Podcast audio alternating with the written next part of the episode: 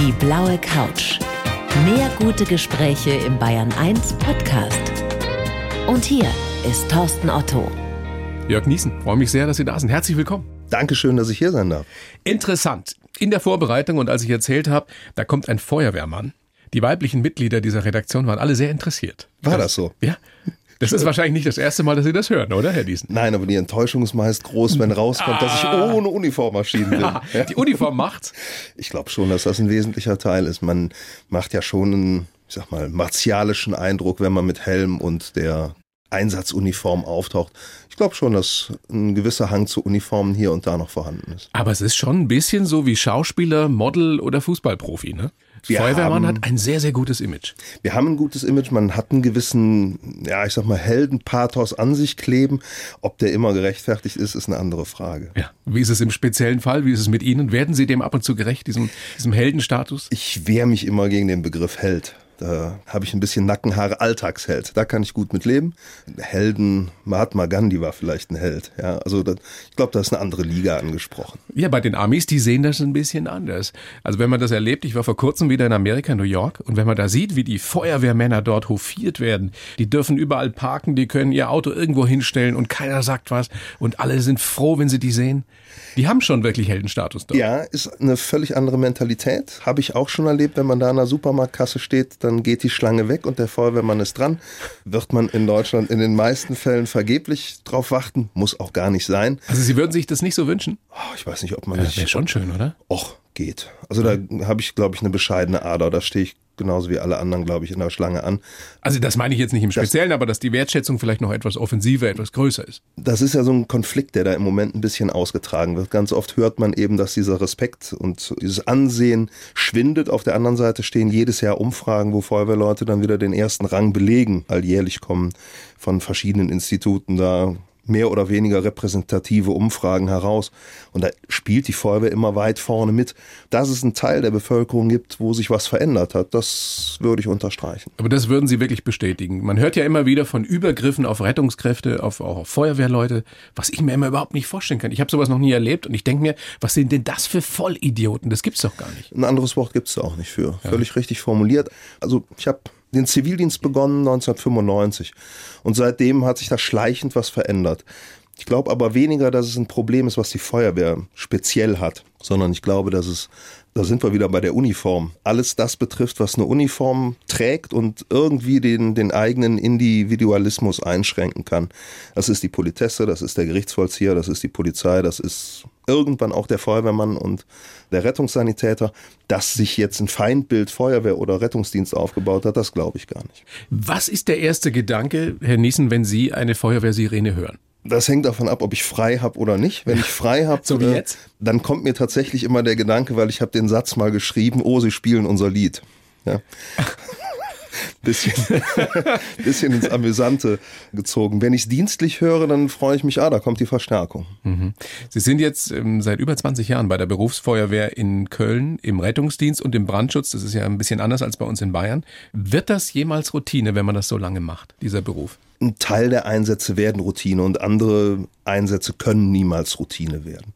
Ich sag mal, die Ölspur, der Wasserschaden, das sind sicherlich Einsätze, die irgendwann zur Routine werden. Ich hätte fast verkommen gesagt, aber ich glaube, der Wohnungsbrand, wenn Menschen in Gefahr sind, da gibt's Routinen, die wir abarbeiten, aber der Einsatz als solches ist keine Routine. Ich meine, ihr erlebt ja alles, was das Leben zu bieten hat, von dramatisch über skurril bis hin zu komisch. Es gibt nichts, was es nicht gibt, oder? In dieser Welt, auf diesem Planeten. Richtig, viele Kollegen haben gesagt, man müsste mal ein Buch drüber schreiben, das habe ich irgendwann mal gemacht. Mehrere sogar? Mehrere sogar. Angefangen hat alles mit Schauen Sie sich mal diese Sauerei an. Mittlerweile auch schon zehn Jahre her. Schöner Titel. Schöner Titel. Bestseller geworden, ne? War ein Bestseller und ich erkläre auch immer gerne den Titel. Das ist der O-Ton einer Dame, wo sich der Mann mit einer Doppelläufigen in den Schädel geschossen hat. Also es geht durchaus auch makaber zu in den Puh. Büchern. Und man kann jetzt lange diskutieren, war das eine sehr abgebrühte Frau oder stand sie unter Schock? Ich behaupte auch im Nachhinein, vielleicht war die Beziehung nicht die glücklichste. Was ist für Sie bis heute die Motivation, diesen Beruf auszuüben, der ja nun anstrengend ist, der mit viel Arbeit verbunden ist und der auch zum Teil ja gefährlich ist? Die Motivation ist erstens Abwechslung. Es ist kein Tag wie der andere. Ich stehe nicht an einem Fließband oder muss denken, oh, morgen habe ich wieder denselben Tagesablauf. Das bereichert, glaube ich, mein Leben ungemein. Es ist auch die Tatsache, dass Feuerwehr immer noch eine eigene Familie ist wo eine andere Kameradschaft und eine andere Kollegialität gelebt Ist das wird. wirklich so, ja? Ich meine, das gehört ja auch zum Image und zur Legende, gerade wenn man sich solche Feuerwehrserien auch anguckt, die es ja im amerikanischen Fernsehen Das speziell gibt, dass man eine Familie ist. Das ist bis heute so, auch wenn es sicherlich, wenn man Erzählungen der Kollegen hört, nicht mehr so ausgeprägt ist wie vor 30 oder 40 Jahren. Aber da spielt auch so ein bisschen rein die gute alte Zeit. Und in 30 Jahren werden Kollegen sagen, auch vor 30 Natürlich. Jahren, vor 40 Jahren. Insofern glaube ich, da müssen wir uns keine Gedanken machen, dass diese Kollegialität wirklich verloren gegangen wäre. Nein. Welche Rolle spielt denn dieser Aspekt Abenteuer? Dieser Kick, den man ja sicherlich hat, das Adrenalin, das da oft ausgeschüttet wird. Seid ihr Danger Seeker auch in gewisser Weise? Ich glaube, dass das in jungen Jahren durchaus Teil der Motivation und auch Teil des Berufsbildes ist, was man im Kopf hat. Das lässt mit der Zeit nach. Ja, also ich gebe gern zu, dass ich heute nachts um drei nicht mehr mit derselben Begeisterung aufstehe. Als ich 25 war, habe ich da vielleicht anders drüber gedacht. Wenn es nachts um drei ist, weil Sie das schon ansprechen, ist es dann immer was Dramatisches? Nein, auch nachts um drei kann es völlig harmlos zugehen. Auch nachts um drei werden Ölspuren gefunden von besorgten Bürgern und dann kümmert man sich da auch nachts um drei drum. Nachts um drei geht auch der, der Heimrauchmelder los und es ist leider, in Anführungszeichen leider, nur der Batteriealarm und eben nicht der echte Alarm. Und da ist noch ganz viel Aufklärungsarbeit zu leisten, dass der Batteriealarm kein Grund ist, die Feuerwehr zu rufen. Passiert das häufiger als früher? Dass Leute den Notruf wählen, obwohl es eigentlich gar keinen Grund dafür gibt oder keinen triftigen Grund? Im Vorfeld zu dieser Sendung gab es einen Fragebogen und eine Frage war, wovor ich Angst habe. Und das ist die zunehmende Unselbstständigkeit der Bevölkerung. Hier und da habe ich da schon Sorgen, ja. Ich gebe Ihnen ein Beispiel, einen Wasserschaden. Wenn das Eckventil abreißt und Wasser in Ihre Wohnung strömt, dann wäre mein erster Gedanke, den Haupthahn zuzudrehen. Da kann man auch drauf kommen, wenn man kein Feuerwehrmann ist. Leider Gottes. Äh, Das heißt, sowas passiert. Ich, dass, dass ganz da viele aus. Menschen gar nicht mehr wissen, dass die eigene Wohnung ein, ein Absperrorgan fürs Wasser haben sollte. Ihr rückt da aus, teilweise nachts, mit dem großen Besteck und Ja. dreht dann einen Haupthahn zu. Und dann fahren wir wieder nach Hause und dann war's das. Das kommt durchaus vor. Mehr Spaß, stelle ich mir vor, machen solche Einsätze, wenn man zu skurrilen Anlässen gerufen wird, die Sie ja auch beschreiben zum Teil in Ihren Büchern. Ja, da geht's auch von bis. Also beschreibe im Brandschutz beispielsweise eine Situation, wo letzten Endes ein Hotelzimmer brennt und ich leider Gottes vergessen, nicht vergessen habe. Es fehlte die Zeit, mich noch um mich selbst zu kümmern und dann in diesem Hotelzimmer, in dieser kleineren Suite, nennen wir es mal, die Toilette aufgesucht habe und das eben unter vollem Atemschutz. Das, das wird dann ein bisschen zum Abenteuer, weil man kann die Kleidung nicht so ablegen, wie man das möchte. Das habe ich, glaube ich, recht farbenfroh beschrieben. Ja, sehr farbenfroh auch beschrieben, Sexunfälle, die ja immer wieder passieren. Wobei ich mich dann gefragt habe, wenn einem sowas schon passiert, wieso ruft man dann die Feuerwehr an? Die Also- Begründung habe ich auch äh, letzten Endes geliefert im Buch, zumindest an die ich glaube. Und das ist, dass Menschen dann glauben, man kann das Problem vielleicht noch ambulant im kleinen Ach so. Kreis lösen. Und Es ist immer noch besser, als in die Klinik immer zu noch fahren, besser, als in die Klinik zu fahren. Den Wunsch können wir meist nicht erfüllen. Also das wenn irgendwelche Dinge verschwunden sind. Sie spielen auf Billardkugeln an, die nicht sachgerecht, wie soll ich sagen, eingeführt wurden. Richtig. Ich meine, man hat ja sofort Kino im Kopf. Wenn, wenn man so eine Geschichte liest oder jetzt erzählt bekommt. Ich denke jetzt kann man nicht an da- Billardkreide. Nein. Aber wie kann man, wie kann man denn da als, als Feuerwehrmann, als Helfer ernst bleiben? Das muss wenn man, man zu so nicht, einem glaub ich. Unfall gerufen wird. Das muss man nicht in jeder Situation. Also Feuerwehr und Rettungsdienst ist keine humorbefreite Zone. Es gibt durchaus Situationen, in denen man, man lachen oder schmunzeln darf. Wichtig ist, glaube ich, dass man eine gewisse Pietät wahrt und nicht im falschen Moment, sage ich mal, lacht. Ein schönes Beispiel für eine gewisse Situationskomik, die so ein bisschen auf Messers Schneide tanzt, ist ein Fall, wo wir gerufen wurden und eine ältere Dame ihren Gatten leblos im Sessel aufgefunden hat. Tragisch, gute Mann ist gestorben, passiert jeden Tag, auch das gehört irgendwann zum Berufsalltag und die Dame sagt dann aber noch, ja, ich habe noch Herzmassage gemacht. Der gute Mann sitzt aber im Ohrensessel, also frage ich mich und frage auch die Dame, wie haben Sie denn Herzmassage gemacht? Und dann zeigt sie es uns, indem sie die Hand kreisend auf der Brust des Mannes Gott. reibt und es ist auf der einen Seite super tragisch und auf der anderen Seite berührend und auf der anderen Seite ist es eine, eine eine, eine Ironie auf alle Erste-Hilfe-Kurse dieser Welt, wenn man den Unterschied zwischen Herzmassage und Herzdruckmassage sich auf der Zunge zergehen lässt. Und da wäre es sicherlich nicht angebracht, vor der Dame zu lachen. Ein innerliches Schmunzeln ist dennoch erlaubt. Illustriert ganz gut die Bandbreite eures Schaffens da, ne? Von bis. Weil die, die Übergänge sind zum Teil fließend, eben zwischen skurril, komisch, tragisch. Ja, So ist das Leben. So ist das Leben und ich bin sehr froh, dass ich in meinem beruflichen Alltag, und auch das ist vielleicht eine Antwort auf die Frage von eben nach der Motivation, dass ich in viele Abgründe reinschauen darf, ohne selber drin zu stecken oder ohne selber vollends hineinzustürzen. Aber wenn man weiß, was so alles passieren kann im Leben, sorgt das nicht dafür, dass man selber sich mehr Gedanken macht oder vielleicht sogar weniger, weil man einen gewissen Fatalismus entwickelt? Ich glaube, dass ich Probleme für mich anders definiere. Heißt? Also bis ich etwas zum Problem mache oder als Problem definiere, muss vielleicht ein bisschen mehr passieren als für andere Menschen. Weil ich einen gewissen ja, Abstand zu Dingen bekommen habe und gesagt habe, hm, das muss mich jetzt nicht jucken oder kratzen, das ist eine Kleinigkeit. Ja, im Verhältnis zu anderen Dingen. Wenn ihr losfahrt, also wenn ihr den Einsatzbefehl kriegt, wisst ihr immer, was euch erwartet? Nein, also es gibt natürlich, sage ich mal, Einsatzstichworte, die einen in einer gewissen Weise vorbereiten und eine Idee vermitteln. Die Ölspur ist klar, der Wohnungsbrand ist auch klar. Aber man, man darf sich davon nicht zu sehr leiten lassen, sonst entwickelt man schnell einen Tunnelblick. Auch da gibt's ein schönes Beispiel, ein Kindernotfall. Da hat man jetzt viele Sachen im Kopf. Pseudokrupp, Epiglottitis, Krampfanfall beim Kind, vieles andere. Und angerufen hat aber eine 84-Jährige. Ja, und der Sohn ist 60 und schwerer Asthmatiker.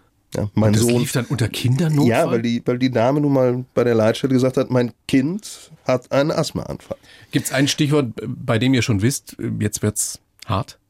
Ja, kind, Kindernotfälle sind sicherlich so ein, so ein sensibles Thema, wo die Kollegen mh, mm, schon mit, sage ich mal, einem mulmigeren Gefühl hinfahren, weil Natürlich belastet das anders, wenn einem Kleinkind ein Unfall oder eine äh, Erkrankung zustößt, als wenn es jemand trifft, der, sage ich mal, an einem natürlichen Lebensende angekommen ist und man davon ausgeht, okay, mit 85 darf jemand am Herzinfarkt sterben.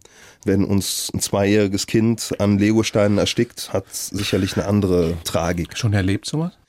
Ich musste leider schon Kinder, ja, letzten Endes nicht ich, sondern der Notarzt letzten Endes dann für, für tot erklären, die wir nicht retten konnten. Wie geht man mit solchem Grauen um, das ihr Gott sei Dank nicht jeden Tag erlebt, aber immer mal wieder? Das ist schon mal richtig. Wir erleben es nicht jeden Tag. Ganz oft ist nämlich die Sichtweise auf meinen Beruf auch so, ich könnte das nicht jeden Tag, dieses Leid und dieses, was du, was du siehst, Unfälle, Schwerverletzte, das muss ich nicht jeden Tag schultern. Und wenn ich es denn schultern muss, dann hilft es mir zumindest im Kollegenkreis darüber zu sprechen. Es gibt mittlerweile eigentlich bundesweit. Sehr gute Netzwerke, die, die auch eine, eine psychosoziale Unterstützung bieten nach solchen Einsätzen, wo strukturierte Gespräche angeboten werden. Wenn das nicht ausreicht, gibt es ein Netzwerk dahinter, wo Psychologen dazukommen, sodass man da, da Hilfe erhalten kann, wenn man die denn in Anspruch nehmen möchte. Also wenn das täglich so wäre, dann könnten Sie wahrscheinlich diesen Beruf nicht ausüben, jeweils nicht auf Dauer. Was entschädigt denn? Was sind so die Highlights? Highlights sind schöne Schichten mit Kollegen, wo man nach 24 Stunden nach Hause fährt und das Gefühl hat, man verlässt Freunde. 24 Stunden Schichten? Im Brandschutz sind es 24 Stunden einmal rund okay. um die Uhr Dienst. Natürlich nicht 24 Stunden Arbeit, ja, sondern auch darin gibt's Ruhephasen, in denen man sich eben auch mal hinlegen kann oder zurückziehen kann. Und im Rettungsdienst sind es in Köln, wo, wo ich tätig bin, zwölf Stunden als Dienstschicht. Das heißt, dieser Teamgeist und das Zusammen mit anderen etwas bewegen, jemanden retten, jemandem helfen, das spielt eine sehr, sehr große Rolle. Für mich auf jeden Fall. Hat sich das verändert über die Jahre, diese Kameradschaft?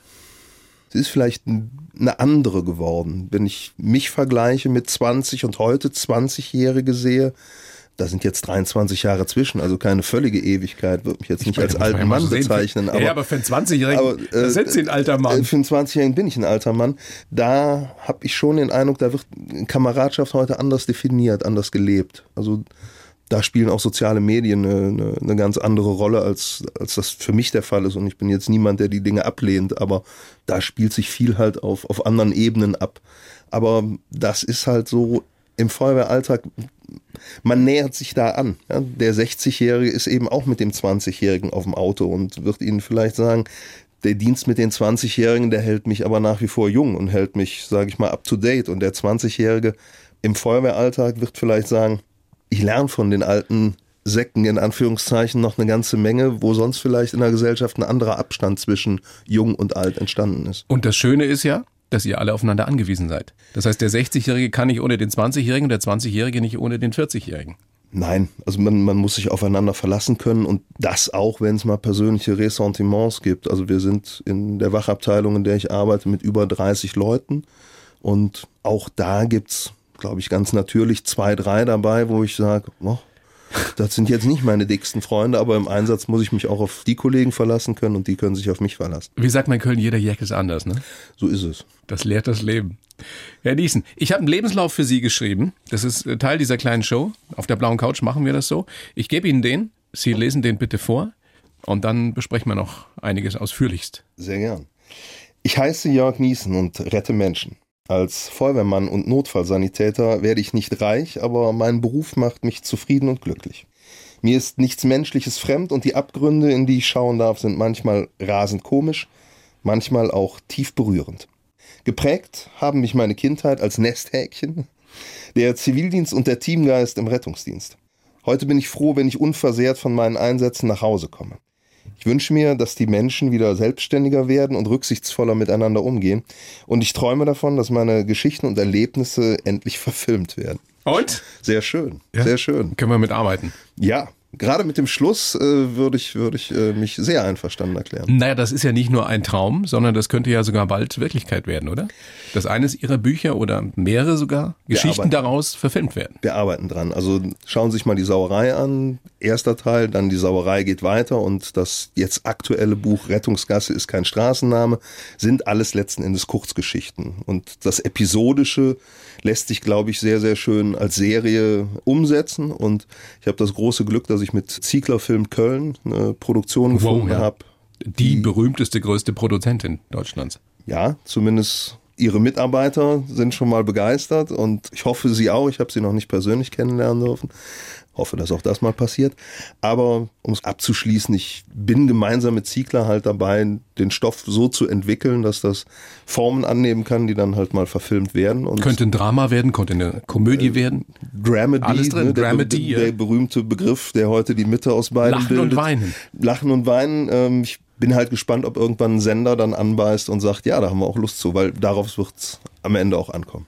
Lassen Sie uns doch einiges mal jetzt noch besprechen aus diesem Lebenslauf. Fangen wir doch mal ganz vorne an. Geboren sind Sie am 27.06.75 in Heinsberg im Rheinland. Ja, Sternzeichen Krebs. Aufgewachsen in Waldfeucht. Heißt ja, das so? Das heißt so. Also ist das auch so, wie es klingt?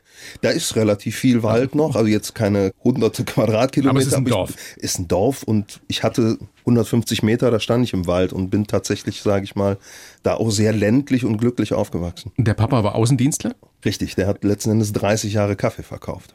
Die Mama Schneiderin, aber hauptsächlich Hausfrau und Mutter, was natürlich kaum anders geht, mit vier Kindern. Richtig. Sie und drei ältere Schwestern. Ja. Das ja. Nesthäkchen, wie ich es geschrieben habe. War es so traumhaft? Aber ich meine, ältere Schwestern können ja auch die Pest sein. Ich glaube, ich war eher die Pest für meine älteren Schwestern.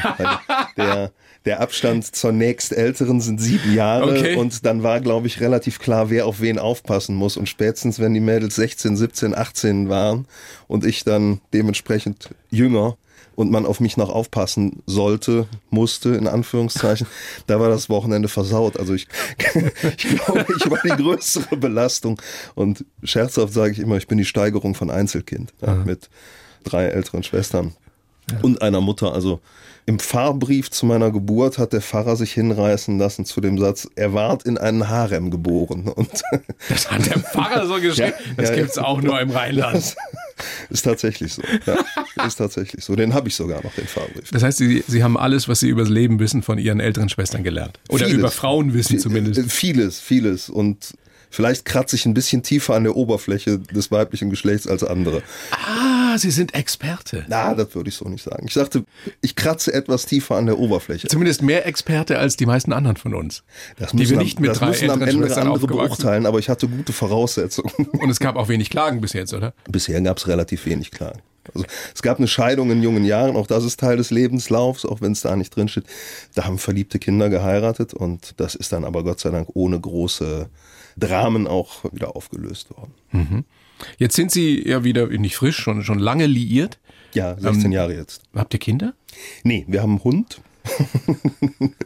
ich habe einen ja, relativ schicken großen Dalmatinerrüden, der mich ausreichend auslastet in meiner Freizeit und dafür sorgt, dass ich mich genug bewege. Und Kinder haben sich bisher nicht ergeben. Ja. Ich habe mir das nur gerade so vorgestellt, wenn ich so, so einen Papa gehabt hätte wie Sie, also Ne? Damals so, der so aussieht mit coole Frisur, so ein Feuerwehrmann und so, so ein lässiger Typ. Ich meine, Sie wären doch ein, ein Traumvater, oder? Boah, ganz schwierige Frage, ja? die ich glaube ich nicht beantworten kann, ohne die Erfahrung gemacht zu Der haben. Der so sozial eingestellt ist. Ja, aber wir beleuchten ja bisher nur die Zuckerseite. Ne? Also vielleicht schlummern da ja auch noch andere, andere Seiten in mir, die das Vatersein, ja. also Gibt's schwieriger machen. Ja, natürlich. Was haben Sie denn für Macken? Ich bin ungeduldig, ich bin ein relativ ungeduldiger Mensch und ich verfüge auch, wenn es rausbricht, hier und da mal über eine cholerische Ader. Ich kann auch richtig laut werden. Echt? Ja. Also ich, ich mir also Ihre Ehrlichkeit ehrt Sie sehr, aber das hätte ich mir niemals vorstellen können. Doch. Ich guck mal in die Regie, ja? Meine fantastische Redakteurin Manuela, nein, oder? Der wirkt so, als würde er in sich ruhen und zwar vom, vom ersten Tag an. Nee, geht auch anders. Wann denn? Wann können Sie so ausrasten? Ich glaube, viel hat mit der Ungeduld zu tun, wenn ja. die Dinge dann nicht so passieren, wie sie passieren sollten. Im Einsatz ist das manchmal vielleicht sogar hilfreich, dass ich eben relativ fokussiert bin, dass die Dinge schnell, zügig und sinnvoll aufeinander abgestimmt sind. Das heißt, da machen Sie auch mal eine Ansage. Dann muss man, muss man im Einsatz hier und da. Ja, Feuerwehr ist ja die letzte preußische Organisation, die es noch so gibt und wir kennen durchaus den Begriff des Befehls. Ja, und da erwarte ich dann auch, dass die Dinge umgesetzt werden. Sind Sie der Boss? Ich bin eine Stellvertretung mhm. einer Wachabteilungsführung. Ich bin nicht der Boss. Ich wie heißt das immer noch Feuerwehrhauptmann oder wie, wie sagt ich man? Ich bin Hauptbrandmeister und stellvertretender Zugführer mhm. auf meiner Wache. Im Privaten, meine Lebensgefährtin sagt manchmal, Jörg, du bist nicht mehr in Köln. Ja, wo man dann schon mal einen Gang zurückschalten muss und sagt, ja, hat sie recht. Und, ja, der äh, Kölner ist bekannt für seine direkte Art. Ja, aber ich sag mal, direkte Art und Ungeduld ist zweierlei.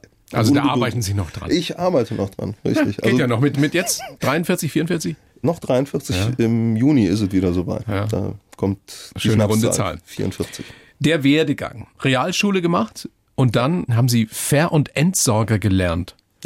Da wusste ich bis heute gar nicht, dass es das gibt. Was macht man damit? Also Wenn es das überhaupt noch gibt. Ja. Also der Beruf ist, glaube ich, mittlerweile auch in der Form gar nicht mehr existent, wird zumindest, glaube ich, nicht mehr ausgebildet. Ich hatte die Fachrichtung Abwasser, da geht es um Kläranlagen und Labortechnik. Wasseranalyse, ein bisschen, ein bisschen Chemie, ein bisschen Biologie. Ursprünglicher Plan war darauf, einen Techniker oder ein Studium aufzubauen.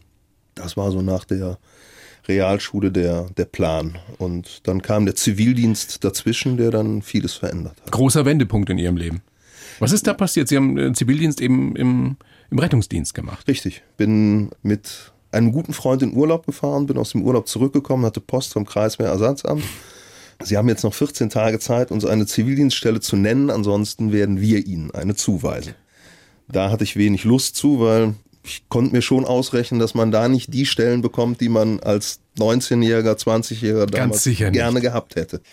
Zivildienst stand eigentlich fest und habe dann überlegt, du könntest schön Robben füttern an der Nordsee. Was man sich halt so vorstellt. Was man sich so vorstellt im Zivildienst. Konnte man tatsächlich im Zivildienst. Ja, ja, aber so viele Stellen gibt es da ja nun nicht. Die Schutzstation Wattenmeer war der Favorit. Ich habe da auch mit telefoniert und man bot mir an, mich auf eine Warteliste für dann in sechs oder sieben Jahren zu setzen. Das war also nicht die Lösung. Und durch eine meiner Schwestern bin ich dann aufs Deutsche Rote Kreuz aufmerksam geworden, die im Altenheim gearbeitet hat, meine Schwester, und häufiger mit den Kollegen, die doch den Rettungsdienst fuhren, in Berührung kam und sagte, frag doch da mal nach. Und das Forschungsgespräch war, können Sie Blut sehen? Sage ich, weiß ich nicht. Und dann war die nächste aber gut, dann probieren wir das aus. äh, so lief das. Ab 1. Mangels Nachwuchsmangel. Ab 1. Februar sind sie bei uns. Schön. Und das hat dann ganz gut funktioniert. Gab es da den einen Moment, wo Sie gemerkt haben, das ist was für mich? Also jetzt auch über den Zivildienst hinaus?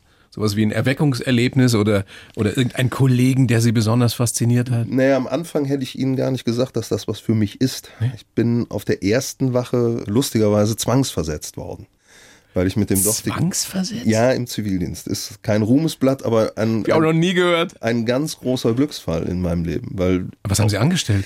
Sagen wir mal so, ich habe mich mit dem Wachenleiter ein wenig überworfen, weil er die Dienstpläne für montags erst samstags abends schrieb. Und das schränkte mich doch in meiner Freizeitgestaltung ein wenig zu sehr das ein. Das geht ja nun überhaupt nicht. Auch als Zivildienstleister dachte ich mir, das funktioniert so nicht.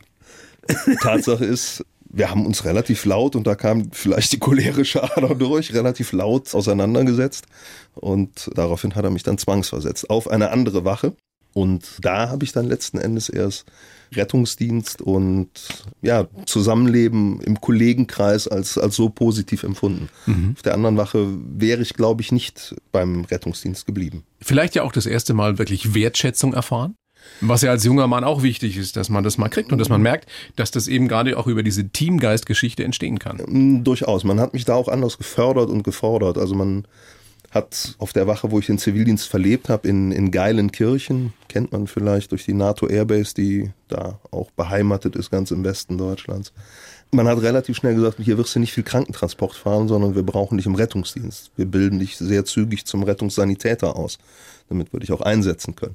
Alles Dinge, die mir natürlich auch geschmeichelt haben im Vergleich zur Wache, wo ich, wo ich herkam und eben nicht gut gelitten war war das sicherlich eine, eine Wertschätzung und eine Aussicht darauf, dass das Jahr Zivildienst, was noch vor mir lag, eine gute Zeit wird. Also Sie haben es mit Sicherheit sinnvoll genutzt, dieses, dieses Jahr Zivildienst. Wann haben Sie denn gemerkt, dass Sie Blut sehen können? Ging das gleich von Anfang an los? Ja, da habe ich wirklich nie große Schwierigkeiten mit gehabt. Also ich bin auch nicht derjenige, der sagt, ich habe jetzt mit Schwerverletzten oder ähnlichem ein, ein Problem sondern das betrachte ich relativ handwerklich. Wenn, wenn Sie auf der Autobahn einen Unfall gebaut haben, drin verwickelt worden sind, ob schuldig oder unschuldig, dann komme ich im Anschluss hin, um die Situation zu verbessern. Ich kann da nicht viel dran tun, dass es passiert ist, sondern ich kann nur mit dem, was ich gelernt habe, dafür sorgen, dass ich sie möglichst gut und möglichst schnell in eine geeignete Klinik bringe. Aber kann man da oder können Sie da die Gefühle, die ja zwangsläufig mit reinspielen, einfach ausschalten? Kommt das hinterher hoch? Wenn überhaupt hinterher. Und ich, ich sehe es bei chirurgischen Problemen, sagen wir mal, der Gerüststurz, der schwere Verkehrsunfall, sehe ich es tatsächlich sehr handwerklich. Ist vielleicht auch ein Schutzmechanismus, der mhm. da das ein oder andere von mir weghält. Gibt es Kolleginnen und Kollegen, die das eben nicht so hinkriegen, die dann mit der Zeit feststellen, das ist nichts für mich oder die Probleme kriegen psychischer Art? Kommt immer wieder vor. Und da muss jeder für sich schauen, wann ist denn mein eigenes Fass vollgelaufen ich nenne es immer die, die eigene psychologische Hygiene, ja, die ist nicht unwichtig in dem Beruf, ja, wo man eben schauen muss, wie voll ist mein Fass und kann ich manchmal da auch mal ein Eimerchen rausnehmen und es wegschütten. Welche Rolle spielt für Sie, dass Sie für sich entdeckt haben, dass das Schreiben Ihnen Spaß macht, dass Sie das auch gut können, dass Sie Talent dafür haben? Ist das auch sowas wie eine psychische Hygiene, sich das von der Seele zu schreiben? Ich hätte es am Anfang abgestritten, weil die, die Entstehung der Bücher oder die Tatsache, dass ich schreibe, ist eine andere. Ja, Weil ihre Freundin gesagt hat, erzähl mir nicht den ganzen ich, Mist dauernd. Ich kann den Scheiß nicht mehr hören, schreib's endlich auf. Wirklich so gefallen der Satz? So ja? gefallen der Satz, weil es gab einfach ein paar Geschichten, die sich immer wiederholt haben. Wir haben eine eben schon angedeutet, das waren die Billardkugeln. Billardkugelgeschichte, Sexunfall. Ne? Da gelandet, wo sie nicht hin sollten. So was kommt so häufig vor, dass ihre Freundin irgendwann gesagt hat, hör mir auf, das zu erzählen? Nee, aber die eine Geschichte musste ich immer und immer wieder erzählen. Achso, im Freundeskreis. Im Bekanntenkreis, ja. so, so wie jetzt heute hier. Ja. So wie heute hier, sodass dann irgendwann eben der Punkt da war, Jörg, ich kann es nicht mehr hören, schreib's endlich auf hilft ihr nichts. Sie hört es heute auf Lesungen. Ja, insofern. Aber das war die Initialzündung, sich hinzusetzen, Kurzgeschichten aufzuschreiben. Aber um Ihre eigentliche Frage zu beantworten, ich hätte damals abgestritten zu sagen, dass ich irgendwas damit verarbeite. Wenn ich das mit, mit einigen Jahren Abstand betrachte, dann ist da durchaus ein Funken Wahrheit dran, wo man eben auch mal durchs Schreiben eine gewisse Öffentlichkeit erreicht und mal, mal hier und da den Finger in eine Wunde legen kann. Ja, und sei es eben mal dezent darauf hinzuweisen, ruft uns bitte nicht für Blödsinn an, wir werden für Dringenderes gebraucht. Ich weiß das von Chirurgen, ich weiß das von Juristen, ich weiß das auch von Pathologen, dass die mit der Zeit schon einen sehr speziellen Humor entwickeln. Wie ist das unter euch äh, Feuerwehrleuten, Rettungsdienst? Das, das ist nicht anders bei uns. Das ist, glaube ich, der Berufsgruppe immanent. Es gibt einen gewissen schwarzen Humor, der, der gepflegt wird, ja. Durchaus. Also, wie gesagt, aber ich halte es gar nicht für ungesund, sondern im Gegenteil, es ist ein Teil der Verarbeitung. Mhm. Wichtig ist, dass der Patient, das Opfer, die Beteiligten nicht das Gefühl haben, dass man über sie lacht oder sie auslacht. Das ist ganz wichtig, dass man das vermeidet. In den Büchern fällt es mir relativ leicht, indem ich Orte, Personen sowohl äußerlich als auch vom Geschlecht her, von Jahreszeiten, von vielen anderen Dingen halt verändere und verfremde, damit ich eben Begriffen wie, wie Schweigepflicht und Verschwiegenheitspflicht auch gerecht werde. Diese Bücher sind ja nun zum Teil Bestseller. Das heißt, viele Menschen lesen die. Ich glaube, 150.000. Das erste, das erste hat sich 150.000 Mal verkauft. Wie sind denn da die Reaktionen, die kommen? Gibt es da auch Leute, die schreiben, Herr Niesen, äh, habe das gerne gelesen, aber wie können Sie denn darüber Witze machen? Die gibt's. Eine der schönsten Rezensionen, ich nenne es wirklich eine der schönsten Rezensionen, auch wenn sie mich an dem Tag hart getroffen hat, ist auf einer großen elektronischen Plattform, wo man halt auch relativ anonym seine Meinung dann sagen kann, schrieb jemand, wir lesen hier die schriftliche Beichte eines Berufsversagers.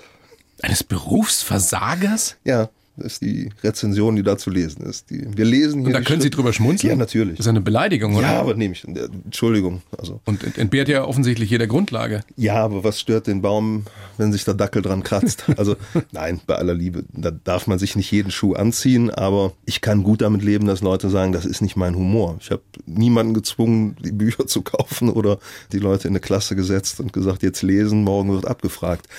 Ähm, Stimmt, macht ja jeder freiwillig. Also. Soll das lassen? Und wer am Ende feststellt, es hat ihm nicht gefallen, auch mir geht's ja oft so, dass ich einen Film anschaue, eine Erwartungshaltung habe und nachher sage, mein Geschmack, ich bin am Ende enttäuscht. Das kommt vor im Leben. Das darf auch mit einem Buch passieren. Sie haben es am Anfang schon angedeutet, Sie haben durchaus Ihre Haltung zum Leben oder zu dem, was im Leben passiert, verändert durch Ihren Beruf. Können Sie das noch ein bisschen genauer erläutern? Also auch gerade im Hinblick auf unsere Endlichkeit, haben Sie, haben Sie mehr, weniger Angst vom Tod? Leben Sie anders? Ich intensiver? Glaub, ich glaube nicht, dass ich anders lebe. Ich erfreue mich durchaus an kleinen Dingen.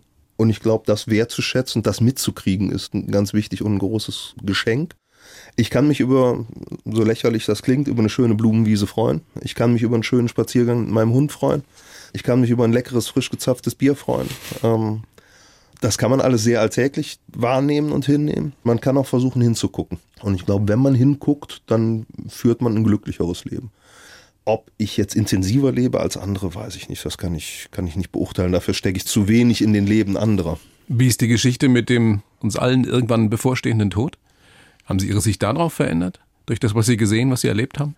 Ja, ich bin mir sehr im Klaren darüber, dass es so kommen wird. Der eine oder andere, naja, nüchtern betrachtet wird jeder sagen, natürlich werde ich irgendwann sterben, aber. Hier ähm, kommt keiner lebend raus. Hier kommt keiner lebend raus. Ähm, ich bin mir der eigenen Endlichkeit vielleicht ein bisschen bewusster als, als andere Menschen, weil ich eben auch mehr als einmal erlebt habe, dass es in Situationen und zu Zeitpunkten stattfindet, wo niemand damit gerechnet hat oder damit rechnen wollte. Mir fällt es immer schwer zu sagen, deshalb lebe ich anders, lebe ich intensiver, größer oder oder oder. Aber ich versuche schon ein paar Dinge mitzunehmen, die nicht alltäglich sind, damit die, die Kiste mit den schönen Erinnerungen möglichst voll ist. Mhm. Und darum geht's. Und nicht um die materiellen Dinge, die man anhäuft im Laufe seines Lebens, weil mitnehmen kannst du eh nichts. Aber ich habe das Gefühl, dass viele von uns, ich will mich da überhaupt nicht ausnehmen, dass wir manchmal so leben, als wird das ewig so weitergehen. Und das mache ich irgendwann mal und das schiebe ich auf bis dahin. Sind Sie da besser drin? Einfach Dinge, die, auf die Sie Lust, auf die Sie Bock haben, sofort zu machen? Ja, zumindest zügig. Und ich, ich sage auch, da bin ich dem Schreiben recht dankbar. Ich sag mal, mit mit Büchern oder auch mit erfolgreichen Büchern erreicht man jetzt nicht die finanzielle Unabhängigkeit, dass man nicht mehr arbeiten müsste, es sei denn, man heißt Ron Keating oder Dan Brown oder Harry Potter geschrieben. Ansonsten kann man auch von einem erfolgreichen Buch nicht jahrelang leben. Ja, aber es ist ein schöner warmer Regen, der einem vielleicht mal Dinge ermöglicht, die sonst schwieriger zu finanzieren oder zu bezahlen gewesen wäre. Aber können Sie sich das vorstellen, dass Sie irgendwann mal, wenn Sie als Feuerwehrmann oder als Rettungssanitäter nicht mehr arbeiten wollen, dass das die Alternative wäre oder die Zukunft? Wirklich als Autor, als Schriftsteller zu arbeiten? Als Drehbuchautor vielleicht? Vorstellbar ist vieles, da streite ich nichts ab, aber. Schon ein Traum, ne? Ich würde mich freuen, wenn ich nicht das letzte Buch geschrieben habe mit, mit Rettungsgasse ist kein Straßenname. Da dürfen ruhig noch ein paar kommen. Rettungsgasse Ob's, ist kein Straßenname. Die, die Titel auch auf Ihrem Mist gewachsen? Der Titel ist eine Gemeinschaftsproduktion mit meiner Verlegerin. Und dieser Titel des Erstlingswerks, schauen Sie sich mal diese Sauerei an, ist ein Zitat das so gefallen ist. Das so gefallen ist. Ganz komplett heißt das Zitat, gut, dass Sie kommen, tun können Sie nichts mehr, kommen Sie rein und schauen Sie sich mal diese Sauerei an. Was war da nochmal passiert? Die doppelläufige Schrotflinte im Badezimmer. Es war recht unschön. Ah, da, da, bleibt da einem so einiges im Halse stecken. Ja, ja? Man, recht, um das mal so zu formulieren. Recht hatte die Dame trotzdem. Also tun konnte man da wirklich nichts mehr. Und es brauchte, jetzt sage ich mal, auch kein Studium, um festzustellen, dass da auch kein Notarzt mehr was ausrichten kann. Wenn man sowas erlebt hat oder auch weniger dramatische Dinge, auch nur skurrile Dinge oder ganz harmlose Dinge und kommt nach Hause nach 24 Stunden Dienst, wie entspannen Sie? Kommen Sie schnell runter? Naja, ich sag mal, das ist, das ist dann schon ein Ereignis, wo man auch mal mit Familie, Frau, Freundin, wie auch immer, spricht und sagt, hm, wenn ich heute mal komisch bin, lass mich mal in Ruhe. Oder dann nehme ich Also mal, bei so einer extremen Geschichte, ja. oder nehme ich erst recht in den Arm, eins von beidem, je nachdem, wie man gestrickt ist. Und am ganz normalen Tag? Am ganz normalen Tag macht's der Hund. ja, späte Liebe, ja, späte Liebe. Also durch meine jetzige Lebensgefährtin quasi auf den Hund gekommen. In Kindertagen, nee, wirkliche Haustiere gab's nicht, weil meine Mutter schlau genug war zu wissen, an wem die gesamte Arbeit hängen bleiben wird. Und hat's mehrfach verhindert, dass der Vierbeiner einzog. Das ist dann später halt im Leben dazugekommen. Sie haben zwar vorhin gesagt, Herr Niesen, dass Sie manchmal auch ganz anders können und durchaus vielleicht auch eine cholerische Art haben, aber so wie Sie jetzt vor mir sitzen, habe ich das Gefühl, Sie haben vieles richtig gemacht im Leben und haben genau den Beruf gefunden, der Ihnen taugt und mit dem Sie auch viel Gutes tun können. Ich hoffe sehr, dass das noch lange so weitergeht. Wünsche Ihnen aber auch, dass Sie noch erfolgreicher werden mit Ihren Büchern, mit Ihren Geschichten. Und irgendwann wollen Sie jetzt, habe ich gelesen, ja auch einen Thriller schreiben. Ne? Ich habe ein bisschen, sage ich mal, Blut geleckt. im übertragenen Sinne beim Schreiben. Das kann man schon so sagen. Und ich, ich will nicht sagen, ich bin der Kurzgeschichten überdrüssig, aber ich muss jetzt erstmal wieder ein paar Jahre sammeln, bis ich wieder 20 Geschichten, zumindest mal mindestens 15 Geschichten zusammen habe, über die es sich zu schreiben lohnt. Wichtig ist, und das kann man vielleicht noch sagen, ist, wenn ich schreibe, ist das die skurrile Spitze vom Eisberg. Ja, also da geht's ja dann nicht um den Routineeinsatz, sondern um, um die Sachen, die eben besonders waren und wo man sich dran erinnert und sagt, hey, das waren wir. Also das dauert schon eine Zeit lang, bis da wieder was zusammenkommt. Genau. Und im Moment ist das Pulver verschossen und Zeit für andere Dinge und tatsächlich denke ich ein, hier und da über einen Thriller nach, der auch, sage ich mal, im Feuerwehr- und Rettungsdienstmilieu spielt, aber mehr Handlungsstränge werde ich jetzt noch nicht verraten. Nein. Das wäre nicht clever. Da wird auch gedanklich dran gebastelt, da bin ich auch noch nicht fertig. Dann wünsche ich Ihnen viel Fantasie und gute Ideen. Doch ansonsten bleiben Sie gesund. Jörg Niesen, vielen herzlichen Dank für das Gespräch. Dankeschön. Vielen, vielen Dank, dass ich hier sein durfte. Sehr angenehm. Sehr gerne. Die blaue Couch, der Bayern 1 Talk als Podcast. Natürlich auch im Radio. Montag bis Donnerstag ab 19 Uhr.